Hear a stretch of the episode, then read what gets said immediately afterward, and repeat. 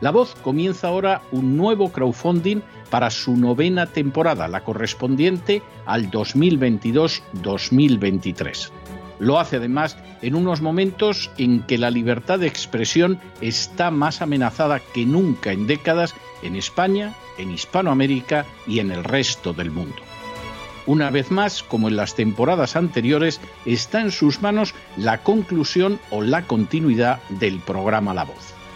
Debido a la crisis económica creciente, al cambio del dólar en relación con el euro y sobre todo a la censura del programa en redes con su correspondiente desmonetarización, en esta novena temporada nos vemos obligados a subir el objetivo hasta la cifra de 130.000 dólares. Con el crowdfunding se mantiene la emisión en directo, en abierto y de forma gratuita del programa a través de YouTube, iBox, SoundCloud, Spotify, Apple Podcasts, Google Podcasts, Tunnel y Stitcher. Además, por supuesto, de en cesarvidal.tv. De hecho, es este crowdfunding el que permitirá poder seguir emitiendo en cesarvidal.tv, ya que sin la continuidad de la voz no puede haber continuidad de contenidos en ese canal televisivo. Si la voz, tras la conclusión de esta temporada, no pudiera regresar en el mes de octubre, quizá no sucedería algo tan grave. Una vez más, habría quedado de manifiesto como tantas veces a lo largo de la historia de las naciones hispanas, que para muchos es preferible quejarse, protestar o amargarse a enfrentarse de manera práctica con un problema concreto. No pasaría nada. La voz simplemente dejaría de emitirse por la sencilla razón de que no hay suficientes personas dispuestas a asumir el apoyo de su causa, que es la de la libertad y de la verdad la de la información independiente y la opinión rigurosa, la de la lucha contra las tiranías y contra aquellos proyectos que pretenden convertir en esclavos a los seres humanos. Si piensan que merece la pena seguir escuchando día a día la voz, son ustedes bienvenidos a la hora de contribuir al nuevo crowdfunding que permitirá que puedan escuchar este programa radiofónico una temporada más. Muchas muchas, muchas gracias por todo. God bless you. Que Dios los bendiga.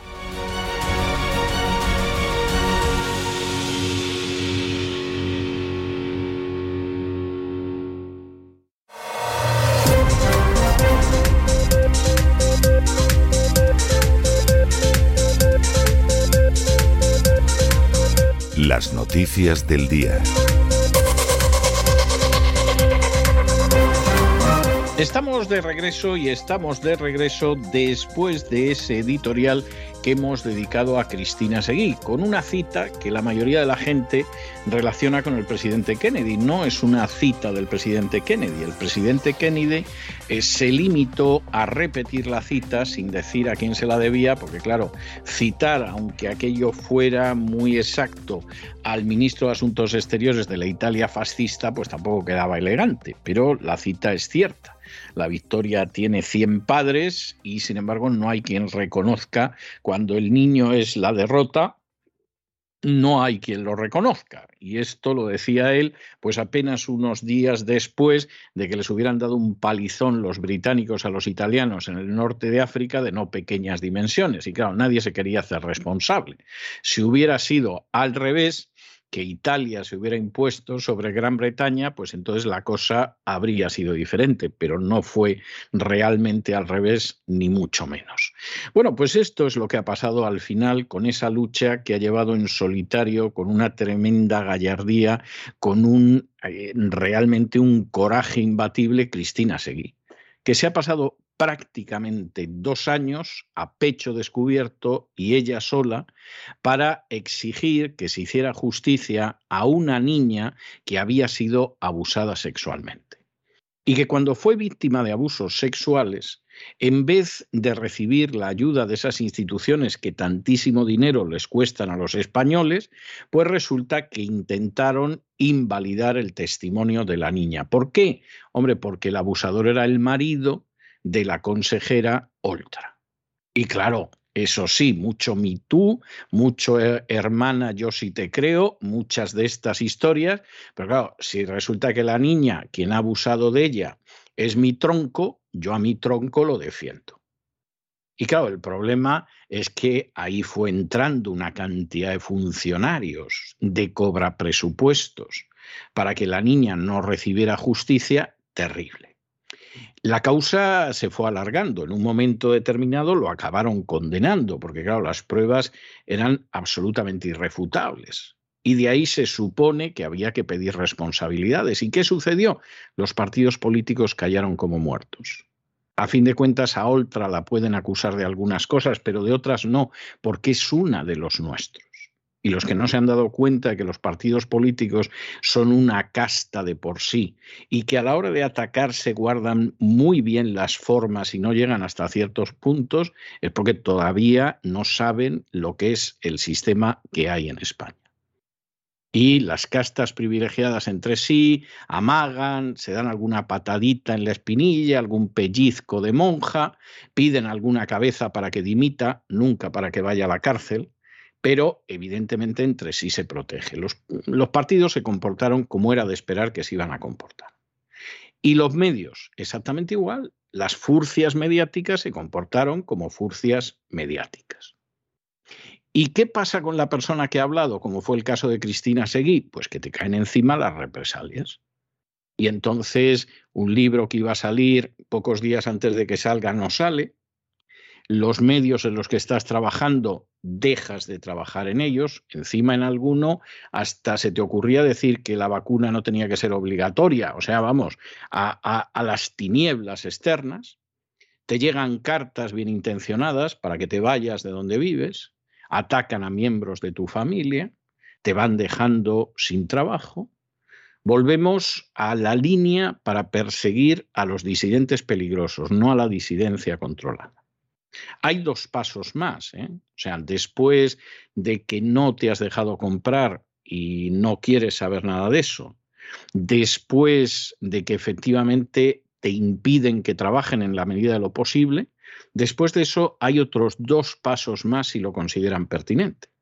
El primero de ellos es arruinarte de por vida. Te envían a un sicario de la agencia tributaria para que te haga una inspección ad hoc y te deje fuera de combate por los siglos de los siglos y si es posible que además en medio de toda esta situación la deuda pase a tus hijos, lo cual es ilegal, pero a la agencia tributaria jamás le ha importado la legalidad un pimiento. Que no aprendes, te matamos. Han oído ustedes bien, te matamos. Y estos son los pasos. ¿eh? Primero, intentamos que razones, que siempre te podemos encontrar tertulias para que vayas, que siempre te podemos encontrar sitios en los que trabajes, etcétera. ¿No atiendes? No te preocupes, bonito o bonita, que te vas a ganar la vida en otra cosa, porque aquí vamos a conseguir que no te dé trabajo ni blas. Que no atiendes. A ver, el sicario aquel busca bonus, que vaya por este o a por esta, que se va a enterar. Algunos aprenden ahí, a partir de ese momento pues se callan, la inspección queda peor o mejor, pero se callan y no pasa nada, siguen integrados en el sistema, aunque de vez en cuando hagan como que ladra. ¿Que no aprendes con eso? Pues vas a tener un accidente automóvil o vas a tener un accidente deportivo o vas a tener otro tipo de accidente, pero te vamos a sacar. Esto es terrible decirlo, pero no crean ustedes que quien está hablando en estos momentos y se dirige a ustedes no sabe de lo que habla. Sabe perfectamente de lo que está hablando. Y sabe cómo son estas cosas. Y en medio de toda esta situación, quien ha aguantado totalmente sin apoyos ni de políticos, ni de medios, vamos, daba lo mismo que fueran de izquierdas, de derechas o de centro, ha sido Cristina Seguí. Claro, en un momento determinado esto llega ya finalmente a los tribunales. ¿Qué hace Mónica Oltra? Por supuesto que va a dimitir ella, ni borracha. Te dice claramente que lo que sucede es que esto es el fascismo y el que no se lo quiera creer, que reviente. A lo mejor hubiera sido mejor que la hubieran pillado en un vídeo robando unas cremas de belleza, porque a lo mejor entonces sí que la opinión pública hubiera obligado a que dimitiera. Pero como solo presuntamente protegió a su marido por haber abusado sexualmente de una niña, pues ni dimite, ni el gobierno de Valencia la cesa, ni pasa absolutamente nada.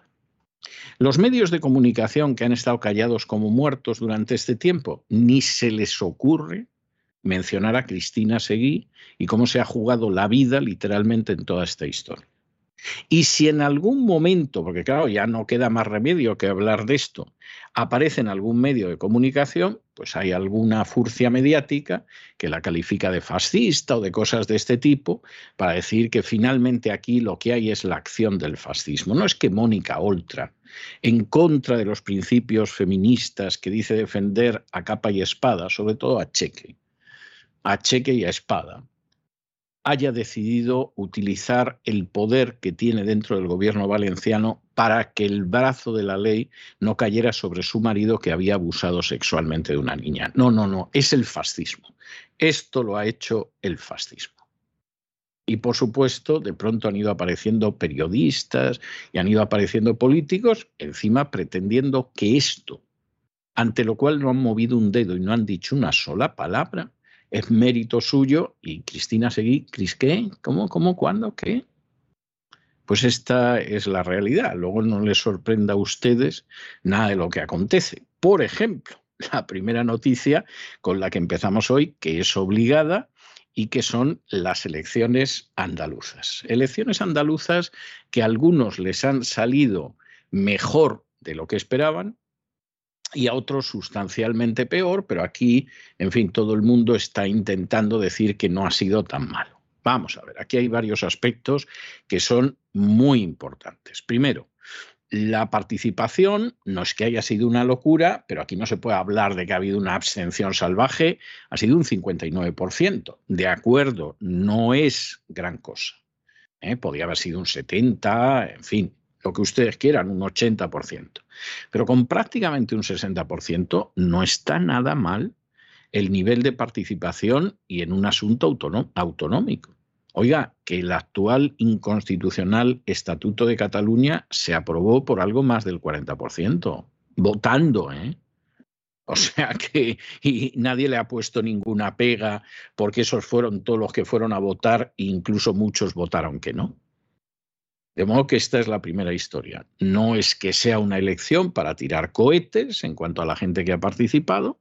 Es cierto que eso indica que hay gente que no estaba dispuesta a votar y que no le convencía a ninguno de los candidatos, pero no está mal.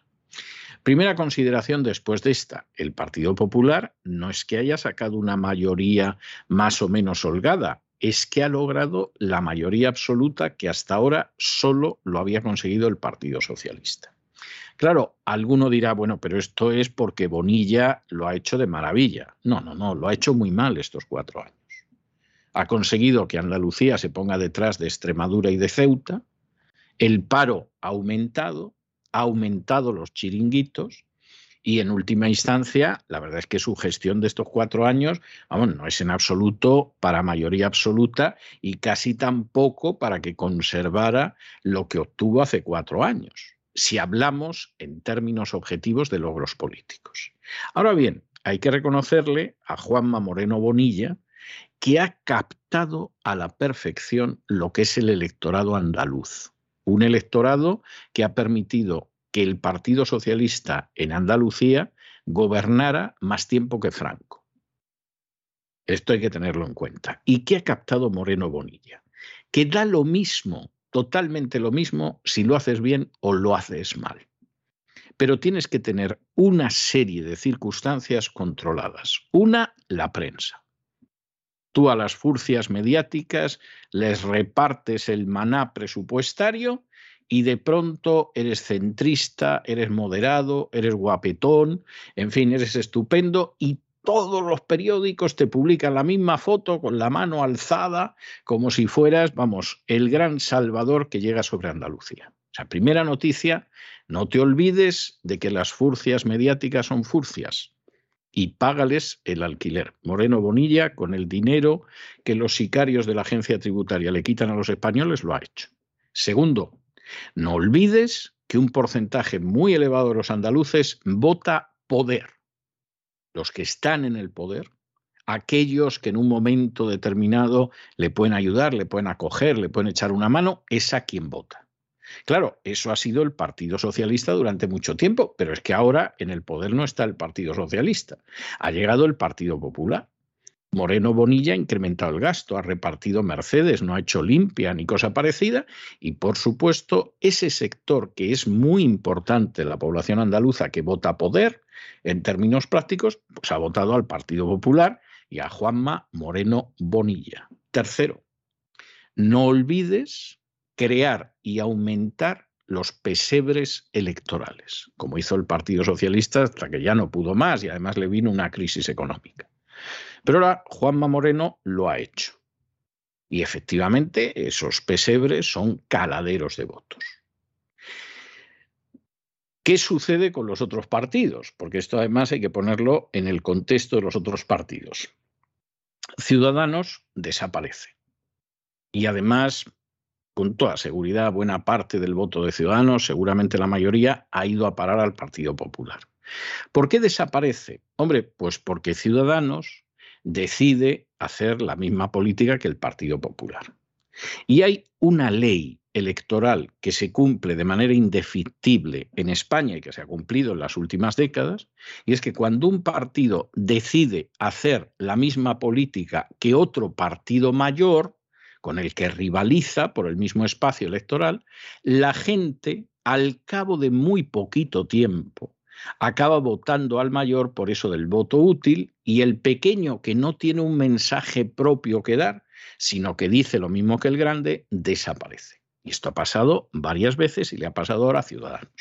¿Se lo merece? Vamos, se lo merece de sobra.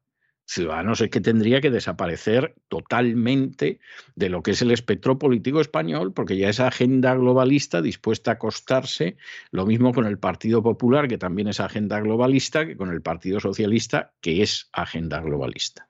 Pero no cabe la menor duda de que en esa desaparición los votantes de Ciudadanos pues han ido seguramente de manera mayoritaria hacia el Partido Popular, algún trocito hacia Vox, no sabemos si algún voto suelto al Partido Socialista. Tercero, el Partido Socialista mantiene su suelo. Puedes decir, bueno, ha perdido algún escaño, etcétera, pero sustancialmente el Partido Socialista conserva su suelo. Y esto es muy importante, no ha tenido un gran desplome, tampoco ha incrementado lo que había, pero el suelo lo conserva. Es imposible en estos momentos en Andalucía eh, mantenerse en ese suelo, llegar al poder, pero si fuera España, le sigue diciendo que no es el Partido Socialista de los buenos tiempos del Partido Socialista, pero que puede llegar a gobernar todavía en España, seguir gobernando, con el apoyo de una serie de fuerzas políticas que no existen en Andalucía. La extrema izquierda la extrema izquierda es una olla de grillos, estaba dividida y por lo tanto pues se ha visto castigada en última instancia por esa división de la izquierda y por el sistema electoral. Tampoco es un gran descubrimiento. Último en analizar, porque es importante, Vox. Bueno, Vox se las prometía felicísimas. Vox pensaba que como mínimo, mínimo 20 escaños y, por supuesto, íbamos a forzar el ir a un gobierno de coalición.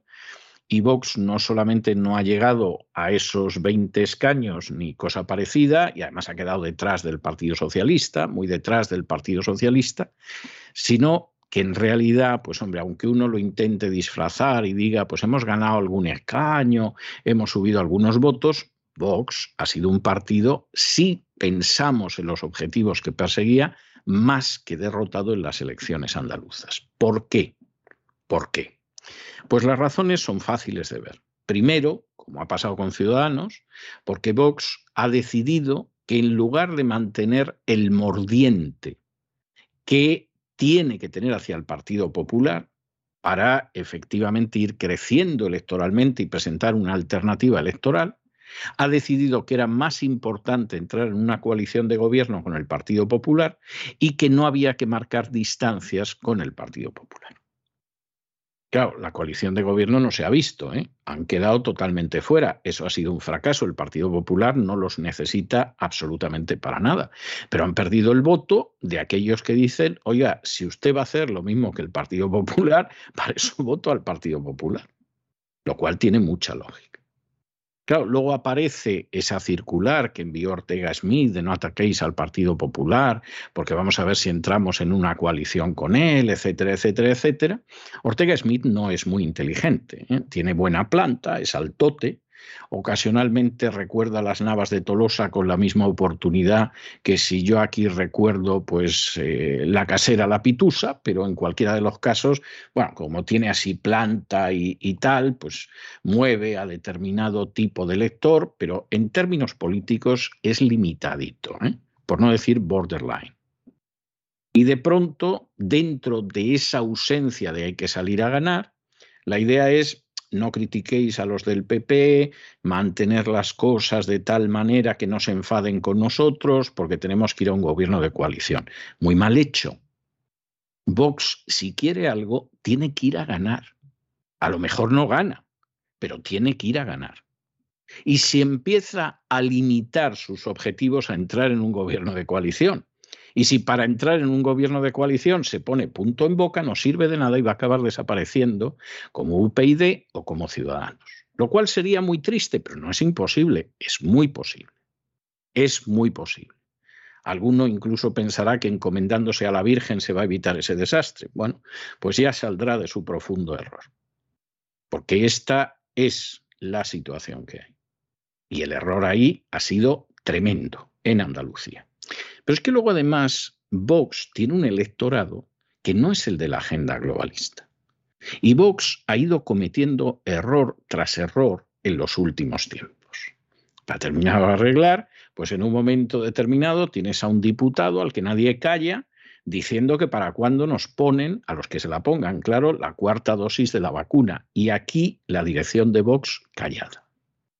Y de pronto el colmo traes un liberticida corrupto como Zelensky al Parlamento español, se dedica a dar coces a las empresas españolas y en vez de levantarte porque que vaya a dar coces a su pastelera madre, resulta que lo aplaudes, todo el mundo en pie, y te pones a hacer una política que no es la política de intereses de España, sino la política de sometimiento lacayuno a la OTAN, en este caso, pues como hace también el Partido Popular y como hace el Partido Socialista.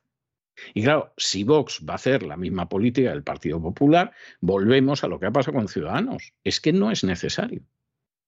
Es que realmente no es necesario.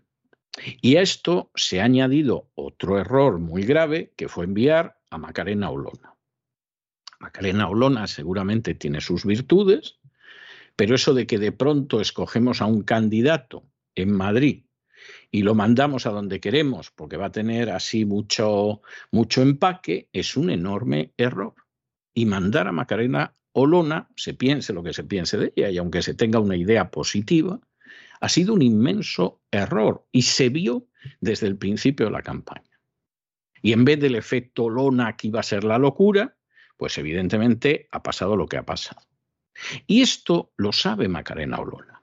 Si se molestan ustedes en ver las imágenes de hace unas horas de Santiago Abascal con Ortega Smith pasando por detrás y comentando que había sido un triunfo lo de Andalucía, que en fin, desde luego eso es una lectura muy optimista de lo que ha pasado, porque ha sido una derrota y ha sido un fracaso, y se quedan fuera de tocar poder durante los próximos cuatro años, o sea que si eso es un triunfo, con poco se conforman.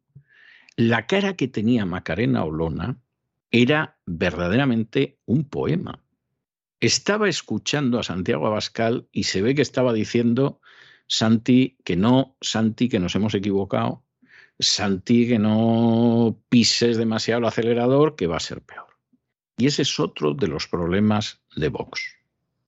Que en un momento determinado la política nacional es comprensible que la quieras dirigir desde la Dirección Nacional en Madrid. De política internacional sería bueno que se buscaran algún asesor, porque que no dan una en los últimos tiempos. Yo no sé si es que alguno de los asesores se entretiene con bebidas de elevado octanaje, no sé si es que están también en la línea de hay que gobernar en coalición con el Partido Popular, porque nosotros no vamos a ganar nunca, no lo sé, pero lo están haciendo rematadamente mal y en contra de los intereses de España, como otros, por otro lado. Pero en términos de política local, de gobierno de una comunidad autónoma, no se puede jugar de esa manera. Y no puedes decidir que mandas a una persona de Madrid, porque bueno, pues porque queda muy bien y la empadronamos ahí no sé dónde y ala, la presentamos en Andalucía o dentro de nada en Valencia. Y posiblemente dentro de nada vamos a tener elecciones en Valencia. Y mucho nos tememos que en esas elecciones en Valencia o en Vox se ponen las pilas o se van a dar un golpazo, pues parecido al de Andalucía o todavía peor. Porque hay que atender lo que pasa en las distintas regiones. Lamentablemente España se, se, ha cuarteado de tal manera que solo tienes que tener en cuenta y si no, no haces nada porque no te enteras de lo que pasa ahí. Y tienes que saber la batalla que das y no decir yo aquí salgo a ver si consigo ser el segundo y entonces entro en un gobierno de coalición con el Partido Popular. Porque esto es, como decía un profesor mío de filosofía del bachillerato, es como el niño que va buscando sacar el 5. Y como va buscando sacar el 5, al final acaba sacando un 4 o un 3 y suspende. Tienes que ir a sacar por lo menos un 7 y un 8, que si te va mal a lo mejor te quedarás en el 5 y has aprobado. Y esta es la tristísima historia. Vox iba a ver si sacaba un 5 y gobernaba en coalición, bueno, pues con seguridad miles de personas que los hubieran votado hace un año han decidido ahora que no se fían de ellos y seguramente buena parte de ese 40% de abstención, hay mucha gente que en otras circunstancias hubiera votado a Vox y Vox verá lo que hace. Verá lo que hace porque de momento el panorama no pinta bien y aquí hay malformaciones que hay que corregir. Entre otras cosas, eso de creerse que hay que ir en la gran coalición de la derecha, etcétera, etcétera. eso le viene muy bien a gente que está loca por recibir publicidad institucional y que necesita que haya una gran coalición de derechas. Pero eso no quiere decir que sea ni lo bueno para España, ni lo bueno para Vox, ni lo bueno para los votantes y afiliados de Vox. Eso hay que tenerlo en cuenta. Una última consideración antes de entrar en otro tipo de consideraciones. Esto no es trasplantable al territorio nacional y esto es muy importante. Es decir, el Partido Popular va a decir, bueno, como hemos ganado con mayoría absoluta en Andalucía, con el Bonilla, pues el Feijó vamos a ganar con mayoría absoluta también, etcétera. Eh, los de Vox hasta podrían pensar, bueno, pues vamos a quedar mejor que como estamos en el Parlamento, a lo mejor le falla algo al Partido Popular y ahí sí entramos en coalición, lo que quieran. Esto no es trasladable. Entre otras razones, porque hay varias regiones españolas importantes donde hay un voto nacionalista de esa región. Y esa gente va a apoyar al Partido Socialista. Y con los resultados de ayer de Andalucía, y con una participación mayor que la de Andalucía, que sería lo suyo, en unas elecciones nacionales, Pedro Sánchez todavía puede ganar. Y puede ganar no por el Partido Socialista en sí, sino porque efectivamente hay una serie de fuerzas que lo van a seguir apoyando porque es se fían más de él que del Partido Popular, incluso aunque al frente del Partido Popular esté un sumiso globalista como es Feijo. Bueno, pues ahí habrá que ver a qué juegan. Ciudadanos a desaparecer, evidentemente, y a ver hacia dónde va. Y Vox, si no quiere acabar desapareciendo como el CDS, como UPyD, como Ciudadanos, evidentemente hay una serie de aspectos en los que iba bien, en los que iba bien, y que tiene que corregir ahora. Porque si no los corrige en una o dos elecciones nacionales, se va a encontrar precisamente donde ahora mismo está Ciudadanos, lo cual sería muy triste, sería realmente una desgracia. Y esa es una reconsideración que tiene que hacer la gente que ahora mismo dirige el partido. Que de pronto da la sensación de que el partido vuela más alto de, de lo que pueden volar las alas de los que forman la directiva, pero esto es otra cuestión aparte. En fin, examinamos estas y otras noticias que los afectan con la ayuda absolutamente indispensable de María Jesús Alfaya. María Jesús, muy buenas noches. Muy buenas noches, César. Muy buenas noches a todos los oyentes de La Voz. El Partido Popular ha arrasado en Andalucía. Juanma Moreno consigue la primera mayoría absoluta para el Partido Popular en la comunidad autónoma y la segunda victoria en la historia de la comunidad para el Partido Popular ha obtenido 58 escaños, más de 1,5 millones de votos y ha vencido en todas las provincias. El Partido Popular obtiene más del doble de escaños y de apoyo en las urnas en relación con las autonómicas del año 2018, cuando logró 26 diputados y el 20,8% de los votos. Y como os decimos, ahora 58 escaños. El Partido Socialista, sin embargo, ha logrado su peor resultado su peor resultado de la historia, con 30 escaños y Ciudadanos se queda fuera del Parlamento. Es justo lo que quería el Partido Popular, tener mayoría suficiente para no tener que depender de Vox. Y Vox repite como tercera fuerza política y es el único partido junto con el Partido Popular que crece en votos y escaños en relación al año 2018. Vox alcanza los 14 diputados, dos más que en la actualidad por Almería y Granada. La formación de Santiago Abascal ha subido cerca de 100.000 votos, lo que le ha dejado lejos de la esperada y ansiada coalición que quería hacer con el Partido Popular. Bueno, vamos a otra noticia que es verdaderamente inquietante y es que se publica un estudio sobre el número de abusos perpetrados sobre menores de edad, sobre niños, dentro de la Iglesia Católica. El Papa Francisco, una de las cosas que dijo, aparte de que iba a poner orden en la banca vaticana, que no lo ha hecho, ha sido que esto de los abusos sexuales con niños perpetrados por miembros del clero, obviamente, es algo que iba a desaparecer. ¿eh? Bueno, pues no ha sido así. Resulta que es todo lo contrario. Desde el año 2018, según muestra un reciente estudio, el número de abusos a menores en el seno de la Iglesia Católica y por parte de clérigos se ha disparado un 28%. Si se hubiera disparado un 2%, sería malo, pero bueno, dirías, bueno, ha crecido, no excesivamente, quizá esto indica que en algún momento puede receder un 28%. ¿Quiénes son las víctimas de estos abusos? Pues en más de un 85% varones. Es decir, aquí estamos viendo abusos que son abusos de carácter homosexual, lo cual es muy significativo. Y de nuevo, pues hay que preguntarse qué gente está ejerciendo un ministerio religioso dentro de la Iglesia Católica y sobre todo qué se está haciendo con esta gente, porque da la sensación de que en vez de apartarlos del ministerio, lo que está sucediendo es que es gente a la que se protege, a la que se guarda y en ocasiones hasta la ascienden dentro de la jerarquía eclesial. Esto es algo lamentabilísimo. Con esto, como con el caso de la pobre niña eh, de la que abusó sexualmente el marido de Mónica Oltra, seguramente la COPE no va a decir nada. Y seguramente no ha dicho nada de lo de Oltra por esto mismo.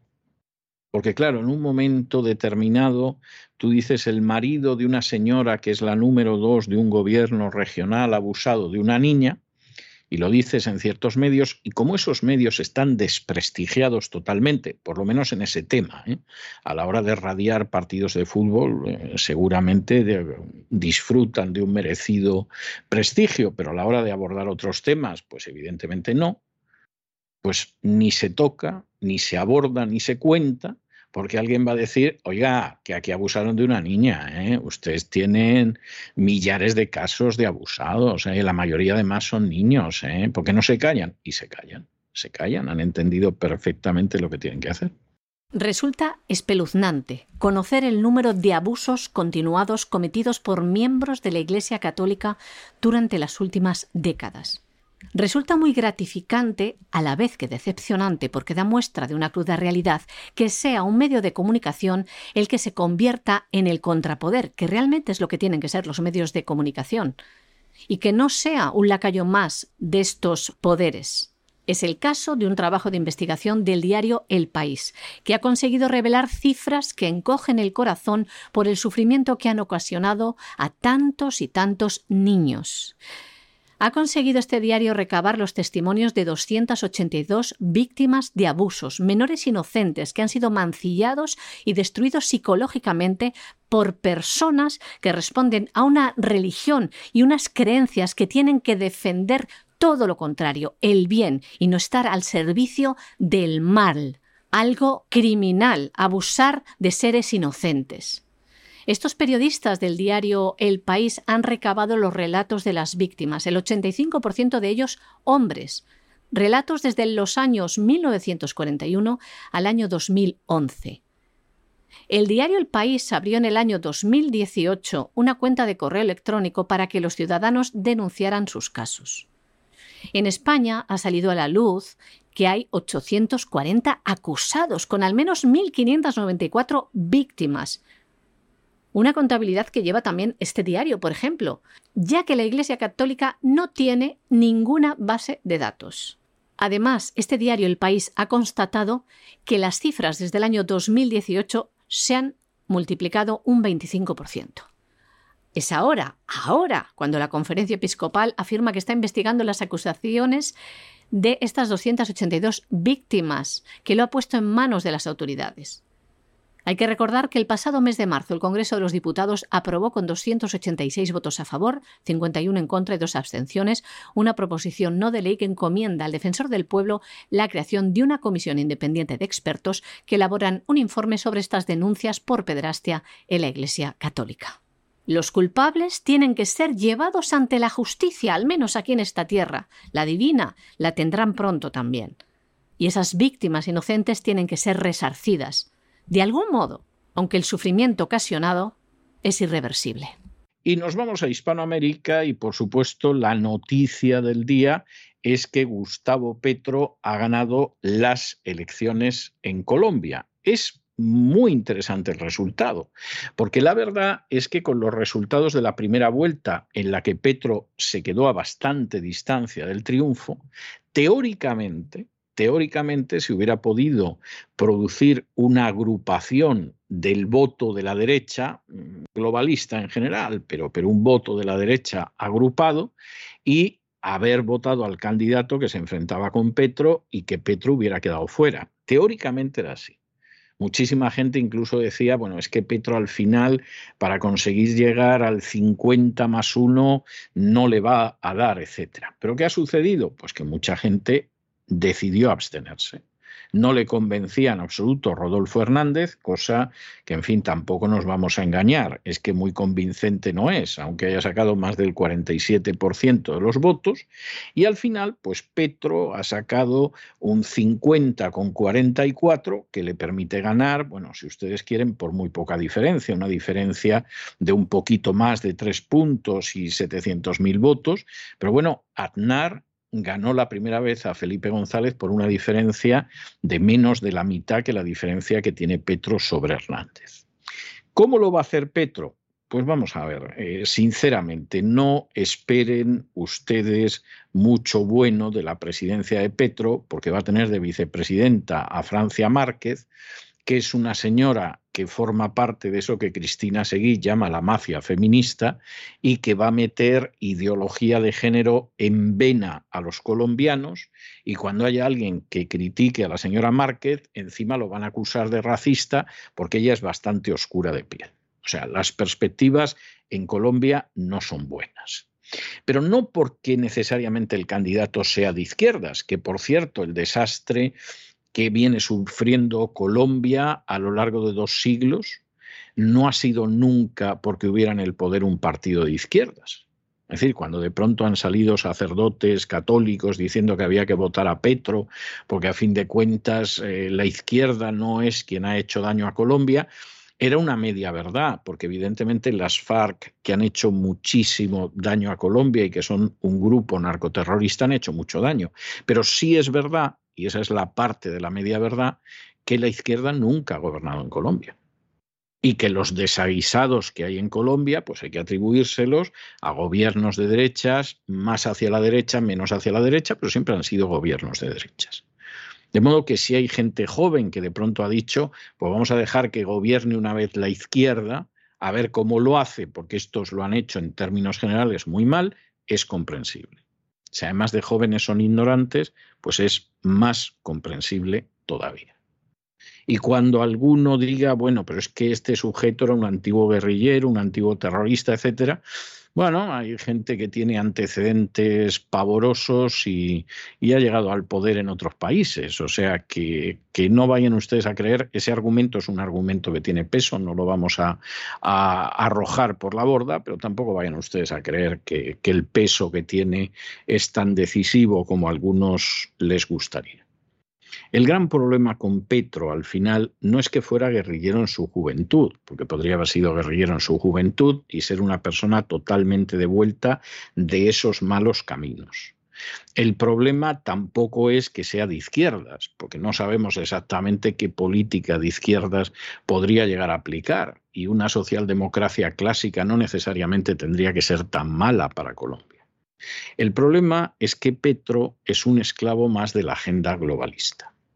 Y el problema es que la casta política colombiana, incluida la derecha, se entregó a la agenda globalista hace mucho tiempo, porque Pastrana y Duque han sido agenda globalista. Y Duque se reunía periódicamente con Soros para ver qué tenía que hacer.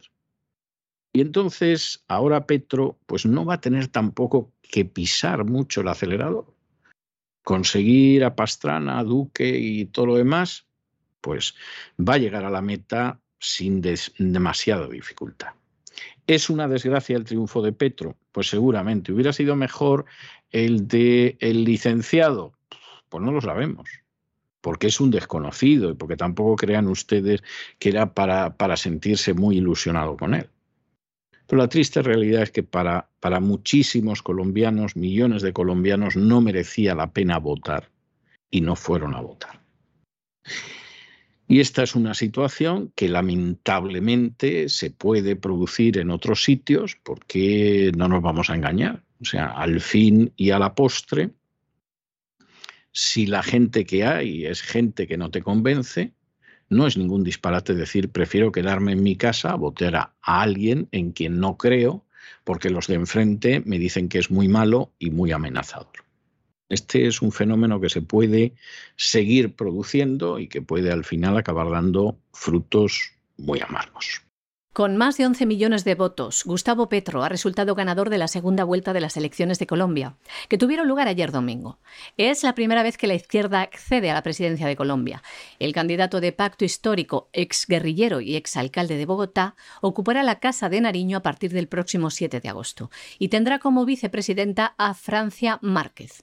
Tras conocer su victoria, Gustavo Petro escribía esto en su cuenta de Twitter. Hoy es día de fiesta para el pueblo, que festeje la primera victoria popular, que tantos sufrimientos se amortiguen en la alegría que hoy inunda el corazón de la patria. Esta victoria para Dios y para el pueblo y su historia, hoy es el día de las calles y las plazas.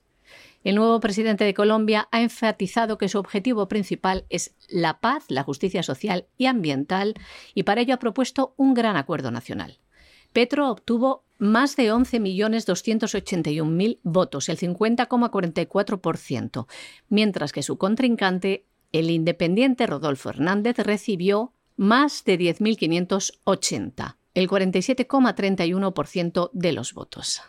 La ventaja de Petro sobre Hernández es de 3,13 puntos porcentuales, superior a lo que vaticinaban las encuestas que pronosticaban un empate técnico, algunas de ellas con menos de un punto porcentual de diferencia.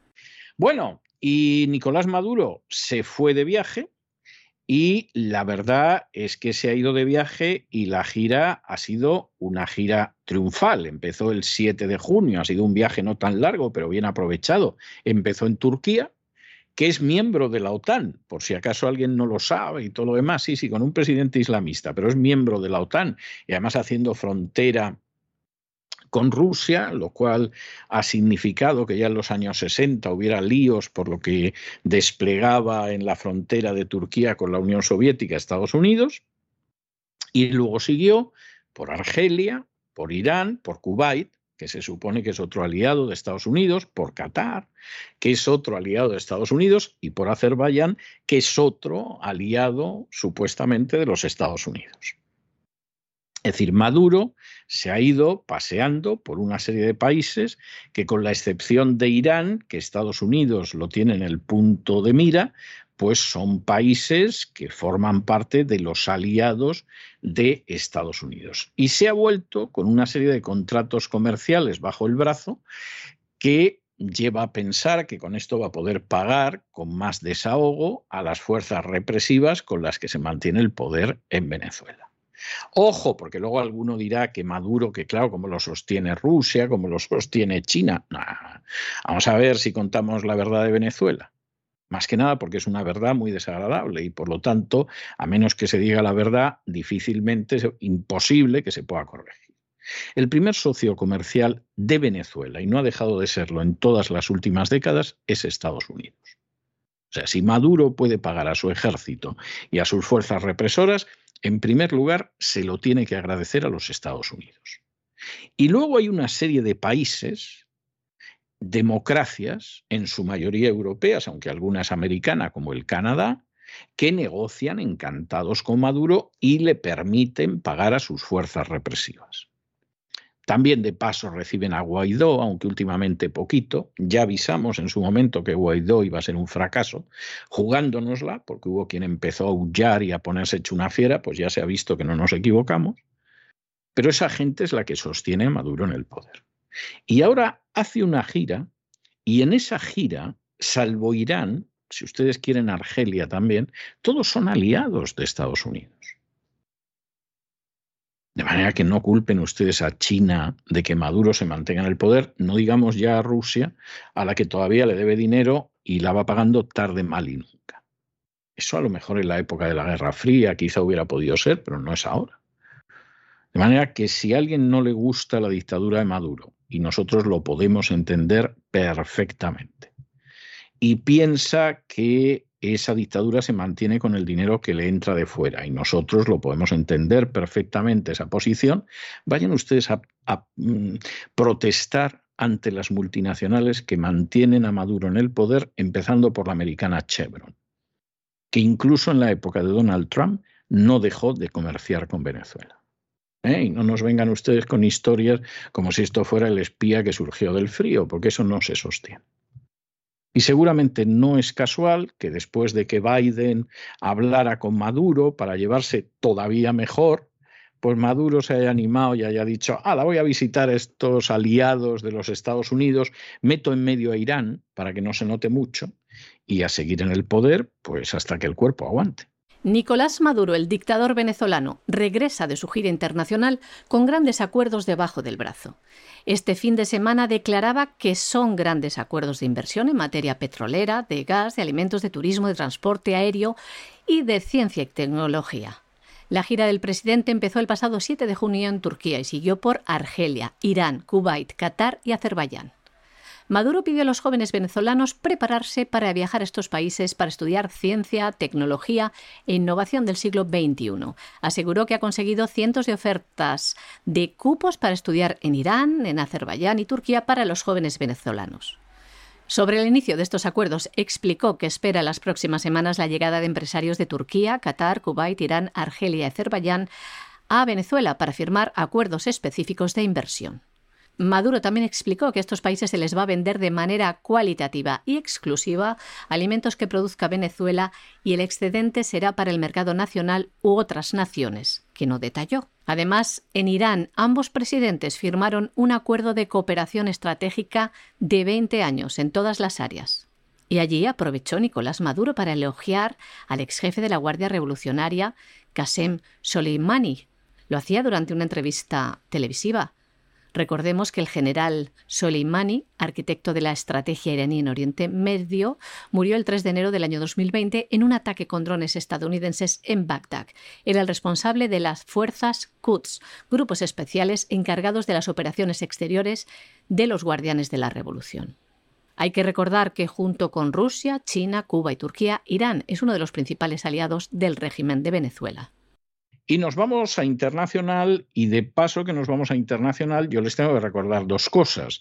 Primero, que continuamos con el crowdfunding. Alcanzamos objetivos hace ya varias semanas, pero todavía quedan unos días para colaborar con el crowdfunding, que en estos momentos debe andar del orden del 127% de la meta que nos marcamos, pero todavía pueden ustedes colaborar y les quedan unos días para colaborar con el crowdfunding y ser formar parte de ese grupo que cada año nos vota para que nos quedamos nos quedemos y tengamos otra temporada de La Voz siguiente, en este caso será la novena 2022-2023. Y también recordarles que en cesarvidal.tv, que es para suscriptores, se está emitiendo desde hace unos días el documental Buscar, Encontrar, Contar, toda la verdad sobre Ucrania y Rusia, un documental extraordinario que dura algo más de una hora, donde se van a enterar ustedes de las cosas que en la Unión Europea es prácticamente imposible que se enteren, porque la Unión Europea, las redes sociales, etcétera, están imponiendo un relato oficial y censurando medios para que la gente no se entere de lo que hay. A nosotros esto nos parece muy mal. Nosotros somos partidarios de una absoluta libertad de expresión y de una absoluta libertad de prensa en cualquier parte del mundo. Lo que nos parece muy hipócrita es decir que no hay libertad de prensa en China y luego, sin embargo, cerrar canales y practicar la censura dentro de la Unión Europea. O sea, esto, esto es de una hipocresía vomitiva. Y como somos contrarios a ello y nosotros creemos en el debate, creemos en la verdad y creemos de manera muy especial en la libertad, ustedes tienen en cesarvidal.tv ese documental Buscar, Encontrar, Contar toda la verdad sobre Ucrania y Rusia, aparte de los dos grandísimos documentales sobre Ucrania que en su día filmó Oliver Stone y que todavía tienen ustedes también en cesarvidal.tv. Dicho esto, entramos en la política internacional y lo hacemos después del repaso habitual para Hispanoamérica, lo hacemos en Estados Unidos y concretamente en Texas. ¿Qué ha pasado en Texas? En Texas pasan muchas cosas, es un estado extraordinario, es de lo mejor de los Estados Unidos, pero lo que acaba de suceder es que el Partido Republicano de Texas ha aprobado una resolución que declara que el actual presidente Joe Biden no fue elegido legítimamente. Y que no solamente no fue elegido legítimamente y que esa elección del año 2020 violó los dos primeros artículos de la Constitución americana y que además hubo gente que no estuvo a la altura de las circunstancias, por ejemplo, permitiendo la entrada de boletas después del plazo que había, sino que esa violación de la Constitución y ese fraude electoral se hizo en áreas metropolitanas que beneficiaron específicamente a Joe Biden en cinco estados, dándole una elección que no fue legítima.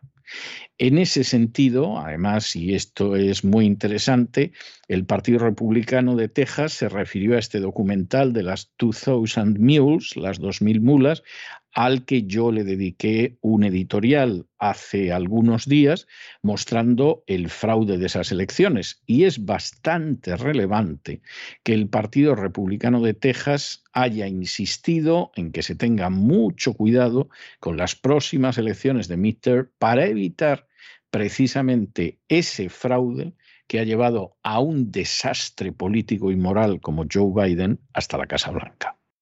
Buscar, encontrar, contar. Toda la verdad sobre el conflicto de Ucrania.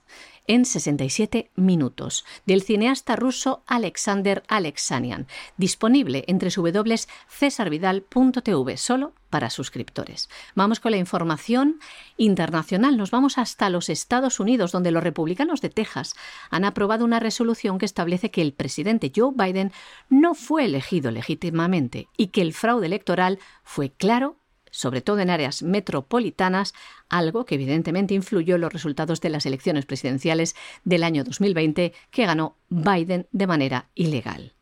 El Partido Republicano de Texas celebraba en Houston la convención bienal del partido y decían cosas como estas.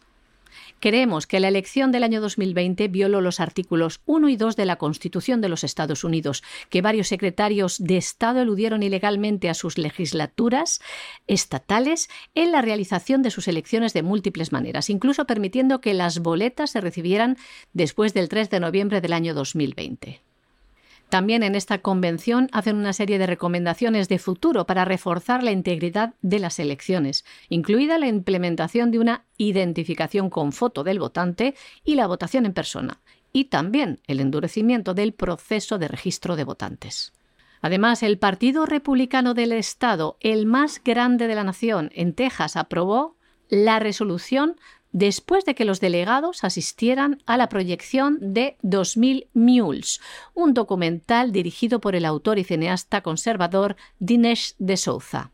Una película que se basa en datos de ubicación de teléfonos móviles, imágenes de videovigilancia que demuestran cómo una serie de personas depositaban papeletas en buzones ubicados al aire libre. Unas personas apodadas como mulas por los investigadores, unas personas que iban y venían a los buzones una media de 20 veces cada uno. Una película que presenta el trabajo de investigación de David Lara, un investigador civil, y el candidato al Senado del estado de Arizona, Gary Snyder.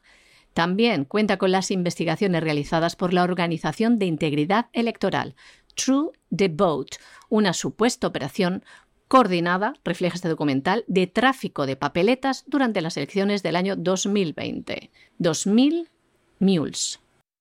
Y acabamos nuestro boletín con otra noticia de internacional, en este caso en Francia. Ha habido una vuelta en las elecciones francesas que tiene que ver con el legislativo y Macron ha perdido la mayoría absoluta, va a tener que buscar refuerzos y además lo que es bastante significativo, la izquierda se ha recuperado en estas elecciones, a ver si alguien piensa que la izquierda se queda en su suelo y ya lo único que le queda es ir al subsuelo, ¿no? Se recuperan en muchas ocasiones, en Francia se ha recuperado y el partido de Marine Le Pen pues realmente ha obtenido el mejor resultado de su historia. Cuestión aparte es que ese resultado no sabemos muy bien hasta qué punto le va a permitir ser una fuerza de contrapeso dentro de la Asamblea Nacional Francesa. Pero ya lo ven ustedes. Macron, que ganó con bastante holgura las últimas elecciones presidenciales, esa mayoría no la va a tener en el legislativo y la izquierda se ha recuperado y estamos hablando de Francia. O sea que los que piensan que las elecciones de Andalucía sobre poco más o menos han colocado a Feijó en la Moncloa, que despierten. ¿eh? Está bien que lo hayan celebrado con Moriles y Montilla y todo lo demás, y que se hayan alegrado y jejeje, jajaja, LL y palma palma. Pero aquí hay que ser bastante realistas en cuanto a la estrategia electoral y eso pasa por el Partido Popular pasa por Vox. No decimos Ciudadanos porque eso está más que muerto, pero desde luego sí pasa por el Partido Popular y por Vox. En la segunda vuelta de las elecciones celebradas ayer en Francia, Emmanuel Macron ha perdido la mayoría absoluta que había obtenido en la primera vuelta. Ahora tendrá que reunir esfuerzos para lograr apoyos y poder gobernar un país sin mayoría absoluta ante la fuerte irrupción de la izquierda en el Parlamento. Según los últimos datos, la agrupación macronista Ensemble Juntos logra 240 de los 577 escaños. Sin embargo, la nueva Unión Popular Ecologista y Social, NUPS, liderada por Mélenchon, obtiene 131 escaños. La izquierda pasa a ser el principal partido de la oposición, se sitúa por detrás de la suma de escaños de la derecha. es decir, de la agrupación nacional y los republicanos, que obtienen 167.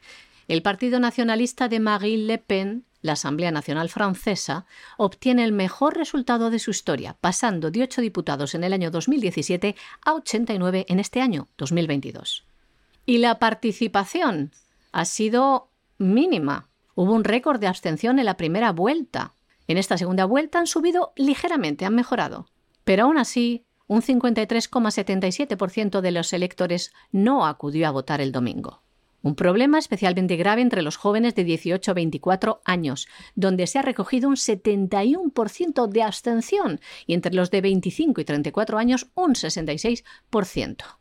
Y hasta aquí hemos llegado nosotros con nuestro boletín informativo, pero no se nos vayan, no se nos vayan. María Jesús, muchas gracias, muy buenas noches. Muchas gracias a ti, César. Muy buenas noches también a los oyentes de la voz. No se nos vayan porque ya saben que tenemos inmediatamente el despegamos y que don Lorenzo Ramírez va a hacer un repaso a la economía nacional e internacional y porque además se da la circunstancia que como todos los lunes aquí en La Voz tenemos un programa doble y sesión continua a la cultura hispánica. Primero nos vamos a detener don Lorenzo Ramírez y un servidor de ustedes en el Así fue España. Hablaremos de cómo los bizantinos en un momento determinado se quedaron con un trozo importante de España. Y luego vamos a hablar con doña Sagrario Fernández Prieto para que consigamos utilizar el español escrito y hablado de la mejor manera posible. De manera que no se vayan, que regresamos enseguida.